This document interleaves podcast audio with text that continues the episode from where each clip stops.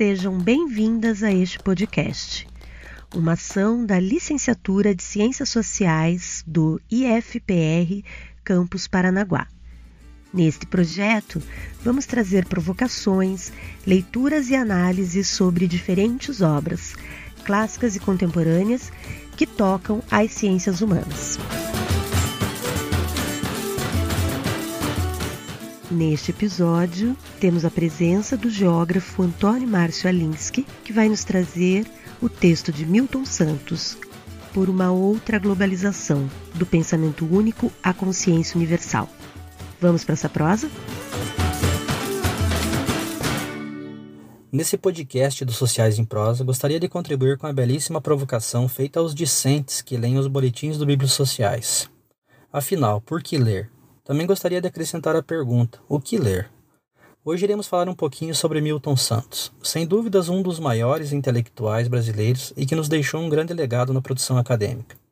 A primeira coisa que importa dizer é que ele era um intelectual negro e, como mesmo dizia, não é fácil ser intelectual no Brasil, assim como não é fácil ser negro.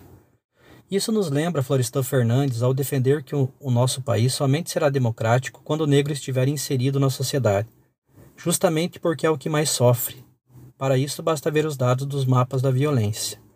Assim como Florestan, defendia um rigor metodológico nas análises científicas, justamente para que esta tenha, dentre outras coisas, credibilidade. Por conta disso, dizia que o intelectual não deve se preocupar com as críticas, e sim deve ter condições de defender seus argumentos. Toda sua obra é marcada por uma densidade teórica e um rigor metodológico, mesmo quando ele fala que não irá se preocupar com isso, como é o caso do livro Por uma Outra Globalização, do Pensamento Único à Consciência Universal, que iremos dar umas pinceladas para instigá-los à leitura. Em linhas gerais, densidade teórica, rigor metodológico, interdisciplinaridade, escrita acessível e organização muito didática são a sua marca registrada. A ênfase do livro vem da convicção no papel da ideologia na produção, disseminação, reprodução e manutenção da globalização, pois tanto podemos fazer do planeta o que ele é, como podemos mudá-lo. Para o autor, esta mudança virá pelos países subdesenvolvidos e não pelos ricos. Claro que de início você já começa a refletir sobre os sentidos e teorias da globalização, como nos escritos de Yanni, e como ela se dá. E isso é realizado a partir de três enfoques. Diz que, como fábula, ela é o que quer nos mostrar, apontando o papel, por exemplo, da grande mídia. É a consagração de um discurso único, como se as técnicas e tecnologias estivessem à disposição de todos, bem como todas as soluções para nossos problemas.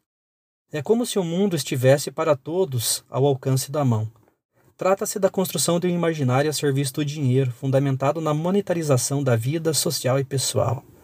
É aqui que se fala da morte do Estado, um discurso para que ele não atenda às populações vulneráveis e fique, como desde sempre, atendendo bancos, grandes empresas do campo e da cidade e outros interesses internacionais. Como perversidade, é como ela é de fato, o que sentimos e vivemos cotidianamente, uma fábrica de perversidade desemprego crônico, pobreza, perda de poder de compra da classe média, salários médios baixando, fome e desabrigo sendo generalizado. Novas enfermidades aparecem, velhas enfermidades reaparecem, mortalidade infantil permanece a despeito dos progressos médicos, educação de qualidade restrita, corrupção, etc. Tudo isso atrelado aos comportamentos competitivos que caracterizam as ações hegemônicas, ou seja, o presente processo de globalização. E como possibilidade, ela pode ser uma outra globalização, constituída para atender às demandas sociais. Este último enfoque é o mais valorizado pelo autor, pois, assim como nós, acredita que temos todos os meios, inclusive técnicos e tecnológicos, para fazermos desse mundo um lugar melhor. As bases materiais do período atual são, entre outras, a unicidade da técnica, a convergência dos momentos e o conhecimento do planeta. É nessas bases que o grande capital se apoia para construir a globalização perversa mas são essas bases técnicas que poderão servir a outros objetivos, se forem postas a serviço de outros fundamentos sociais e políticos. Dentre as condições para tal, destaquemos aqui o progresso da informação e a mistura de filosofias em detrimento do racionalismo europeu, bem como a emergência de uma cultura popular que se serve dos meios técnicos que antes não possuía. A possibilidade é exatamente a escrita de uma nova história. O seu texto é brilhante.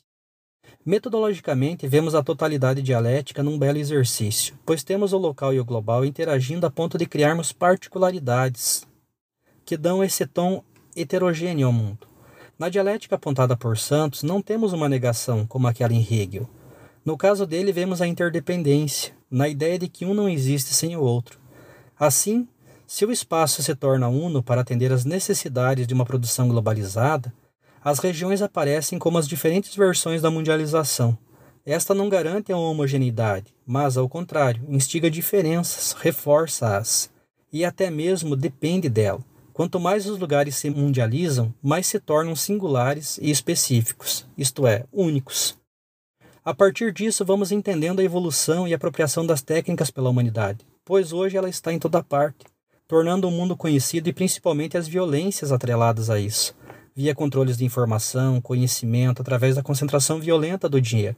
Por isso fala em totalitarismos ou globalitarismos que devem ser superados, pois resultam em uma política dos estados a serviço das empresas. Olhando para esse e outros textos, vemos, vemos que o autor é fiel à sua tradição intelectual, mostrando que o mundo é muito diferente do que nos fazem crer. Ele mostra resistência e que os sujeitos de baixo ainda alcançarão seu êxito, mas para isso a própria ciência deve ser ressignificada, retrabalhada, a ponto de criarmos intelectuais capazes de entender a dinâmica do espaço global e suas consequências. Não por acaso, Fanon também foi uma de suas referências. É uma forma de dizer explicitamente que podemos caminhar para outra civilização, que não é essa da avareza e da destruição de tudo, inclusive da dignidade humana.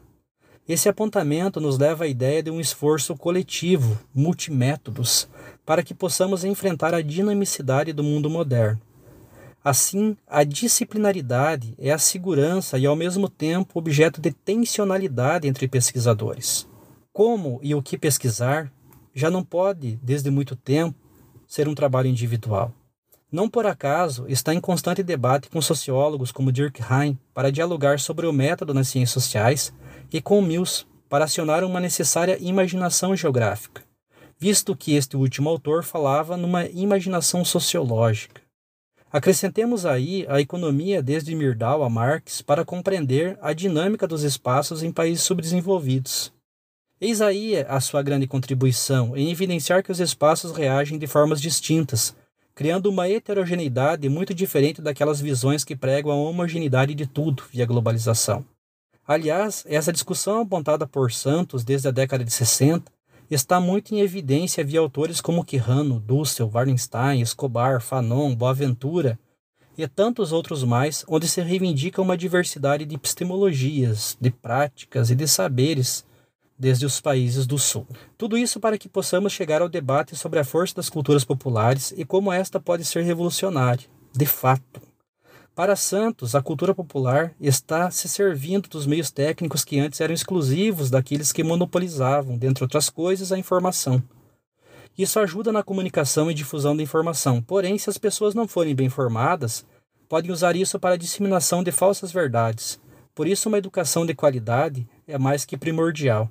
Precisamos de formações políticas pautadas numa ética socioambiental. O neoliberalismo é nefasto, e no jogo de força sobre os melhores espaços, empresariais, políticos, econômicos, o que se quer é naturalizar a pobreza e tudo de ruim que a ela se vincula. Afinal, não somos responsáveis por nós mesmos? É isso que nos fazem crer, enquanto o Estado presta um serviço indispensável ao chamado mercado. Ele o faz crescer e também a oprimir, mas a culpa é sempre nossa.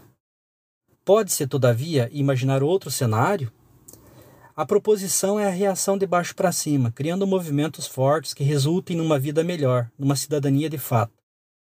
Acredita que a escassez diferencial entre classes médias e pobre pode levar a um movimento pela democracia e bem-estar social, justamente porque a classe média está mais preocupada em continuar consumindo e vinculada aos governos que as favoreçam. Por isso, não importa se esse governo é autoritário ou não. O que importa é continuar se beneficiando. Mas, como o autor adianta, cedo ou tarde elas também serão impactadas e acabarão naturalmente se vinculando aos de baixos para reivindicar melhorias. Bem, infelizmente o contexto atual mostra que a classe média ainda se inclina ao poder da opressão e do consumo, frente à dignidade social. Mas a história ainda não acabou. Santos afirma que estamos descobrindo o sentido de nossa presença no planeta e que a história universal verdadeiramente humana está finalmente começando. A mesma materialidade, atualmente utilizada para construir um mundo confuso e perverso, pode vir a ser uma condição da construção de um mundo mais humano. Basta que se completem duas grandes mutações ora em gestação: a tecnológica e a filosófica da espécie humana. A grande mutação tecnológica é dada com a emergência das técnicas da informação, as quais, ao contrário das técnicas das máquinas, são constitucionalmente divisíveis, flexíveis e dóceis, adaptáveis a todos os meios e culturas, ainda que seu uso perverso atual seja subordinado aos interesses dos grandes capitais. Mas, quando sua utilização for democratizada, essas técnicas doces estarão a serviço do homem. Sobre a mutação filosófica da espécie humana, Diz que muito falamos nos progressos e nas promessas da engenharia genética, que conduziram a uma mutação do homem biológico, algo que ainda é do domínio da história da ciência e da técnica. Pouco, no entanto, se fala das condições que podem assegurar uma mutação filosófica, capaz de atribuir um novo sentido à existência de cada pessoa e também do planeta. E assim o livro acaba, como se fosse continuar. Seríamos nós os responsáveis por essa mutação filosófica? Estaria o autor dizendo que sua contribuição foi até ali e agora é com a gente? Essas respostas são intrínsecas à sua obra? Bora lá descobrir, minha gente? De todo modo, fica a contribuição de um dos mais brilhantes intelectuais brasileiros e sua participação nas possíveis maneiras de vermos o mundo.